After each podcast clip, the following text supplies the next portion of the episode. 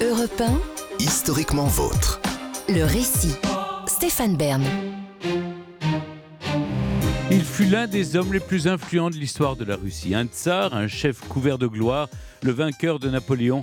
Mais sa mort à 47 ans fut peut-être l'épisode le plus intrigant de sa vie. Je vous raconte maintenant Alexandre Ier et l'une des disparitions les plus incroyables de l'histoire.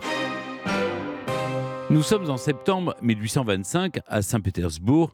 Rentré au début de l'été à la capitale, le tsar Alexandre Ier, petit-fils de la grande Catherine, est inquiet. Son épouse, l'impératrice Élisabeth, souffre de tuberculose et s'en trouve très affaiblie, à tel point que les médecins recommandent un changement de climat. Celui qui règne sur la Russie depuis 24 ans prend alors une décision un peu surprenante. Partir s'installer avec son épouse dans le sud du pays, à Taganrog, une petite ville d'à peine 10 000 habitants sur la mer d'Azov. Oh, le climat n'y est guère plus clément. La région est connue pour être très ventée et humide. Mais l'empereur, qui a séjourné voilà quelques années, tient absolument à cette destination. Dans la nuit du 1er au 2 septembre, vers 4 heures du matin, Alexandre Pavlovitch Romanov quitte donc Saint-Pétersbourg en direction de sa nouvelle résidence, un palais fort modeste mais joliment arrangé. Et dès la fin septembre, le couple s'y installe confortablement afin d'y mener une vie paisible, loin de la cour. À 47 ans, Alexandre Ier n'aspire déjà plus qu'à ça.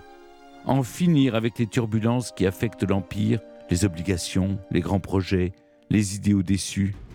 Le souverain, il est vrai, a été très actif depuis son accession au trône à la suite de l'assassinat de son père le 21 mars 1801. Guerre, conquête et fort diplomatique, la Russie qu'il a façonnée est bien différente de celle de ses prédécesseurs. Les frontières d'abord se sont considérablement étendues vers l'ouest mais aussi vers le sud et l'image du pays est bien meilleure que ce qu'elle a été. En Occident, on ne le perçoit plus comme un empire barbare, mais de plus en plus comme un État civilisé, européen et puissant, assez puissant pour avoir tenu tête à l'Empire français et au grand Napoléon. C'est sous Alexandre Ier en effet que 13 ans plus tôt, en 1812, la Grande Armée a connu le désastre de la campagne de Russie et que deux ans plus tard, les troupes russes sont entrées victorieuses dans Paris. Sur le plan intérieur, en revanche, le bilan de celui que l'Europe appelle désormais le vainqueur de Napoléon est moins glorieux. Les guerres ont eu un coup terrible qui n'a guère laissé au souverain le loisir de réformer. De plus, les idées libérales qu'il a voulu insuffler dans le premier temps de son règne n'ont fait qu'attiser l'hostilité des élites. Et cette hostilité a usé l'empereur, l'a rendu plein de désillusions même, jusqu'à le faire douter, jusqu'à le faire explorer des voies beaucoup moins libérales et beaucoup plus despotiques, et surtout jusqu'à lui donner envie de renoncer. Renoncer, oui, pour enfin expier la mort suspecte de son père Paul Ier, que certains considèrent comme un parricide. Ce silence qu'il a gardé ce jour funeste où on a assassiné son père le hante. Était-ce vraiment pour le bien de la Russie? Depuis quelque temps, Alexandre Ier ne rêve que d'une chose vivre comme un simple mortel, ce sont ses mots, et bénéficier du même congé que l'on donne aux soldats après 25 années de bons et loyaux services. Malheureusement pour lui, les tsars, eux, ne quittent pas le pouvoir, ils n'abdiquent pas. On ne démissionne pas d'une charge par nature sacrée, il n'y a que la mort qui puisse les en délivrer. La mort, justement, s'apprête à frapper. À peine deux mois après son arrivée à Taganrog, la voilà qui le surprend lors d'une tournée d'inspection en Crimée. L'empereur a pris froid. Il est fiévreux, fébrile. Peut-être a-t-il attrapé la fièvre typhoïde dans les hôpitaux militaires qu'il vient de visiter. Toujours est-il que le 19 novembre 1825, Alexandre Ier s'éteint prématurément à l'âge de 47 ans. À presque 2000 kilomètres de là, à Saint-Pétersbourg, la nouvelle crée la stupeur.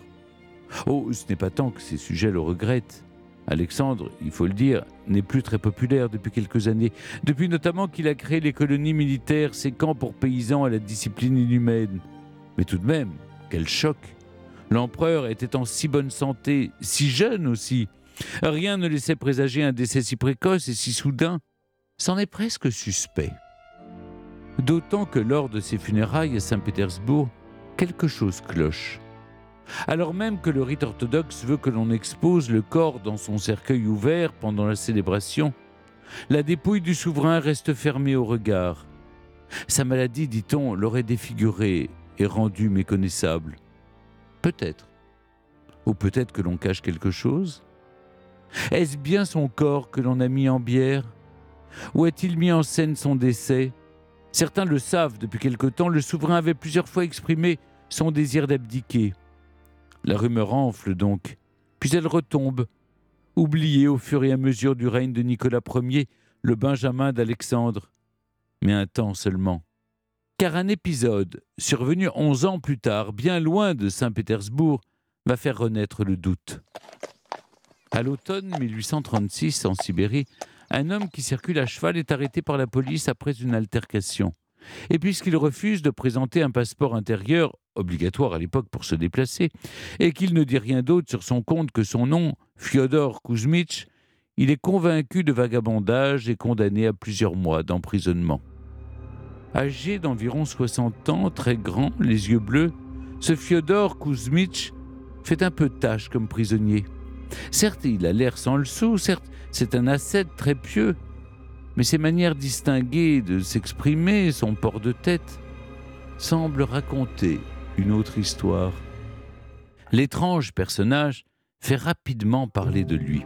Non seulement il parle un français impeccable, mais il semble avoir reçu une éducation très soignée. Histoire, géographie, écriture sainte, il dit si volontiers son savoir aux autres prisonniers, puis aux paysans qu'il fréquente ensuite. Plus curieux encore, il connaît maints détails sur la vie de la cour et sur les campagnes militaires contre Napoléon, comme s'il y avait participé, comme s'il les avait orchestrées même. Est-ce noble déchu, fuyant son passé Il y a autre chose de frappant. Ses traits, même s'ils sont plus marqués, font penser à ceux de l'ancien tsar disparu. L'homme d'ailleurs bénéficie d'une aura extraordinaire et devient vite, pour ceux qui le rencontrent, une sorte d'ermite prophète, un starets comme disent les Russes. Pour le marchand qui va l'héberger à partir de 1858, il n'y a aucun doute. Fyodor Kuzmich et Alexandre Ier ne font qu'un. Quelques années plus tard, sûr de lui, l'homme en réfère aux plus hautes autorités. Et le tsar Alexandre III doit bien l'avouer, la ressemblance physique avec son aïeul est troublante. Si troublante, dit-on, qu'il aurait fait rouvrir son tombeau pour en avoir le cœur net et qu'il se serait avéré vide. La rumeur gagne une partie des élites. L'empereur aurait-il orchestré sa propre disparition? Léon Tolstoï s'emparera même de l'histoire et en fera une fiction. Mais est-ce seulement possible?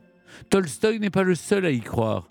Le futur Nicolas II lui-même ira un jour se recueillir sur la tombe de l'ermite. Il est vrai qu'après examen, certains faits s'avèrent effectivement plus que troublants à commencer par les récits que ses proches et ses médecins ont faits de ces dernières heures, car aucun ne concorde, comme si les faits avaient été inventés ou reconstruits. Et puis, on ne peut nier le désir exprimé par le tsar de quitter ses fonctions, ni d'ailleurs le mysticisme qui s'était emparé de lui. Et puis pourquoi les Romanov ont-ils toujours refusé que l'on compare leur ADN à celui des restes du tsarets aujourd'hui canonisé par l'Église en Sibérie sous le nom de Saint Fyodor? La thèse d'une disparition volontaire n'est pas si farfelue. Certains historiens la considèrent même comme probable, voire certaine. Comme quoi, encore une fois, en histoire, la réalité dépasse souvent la fiction.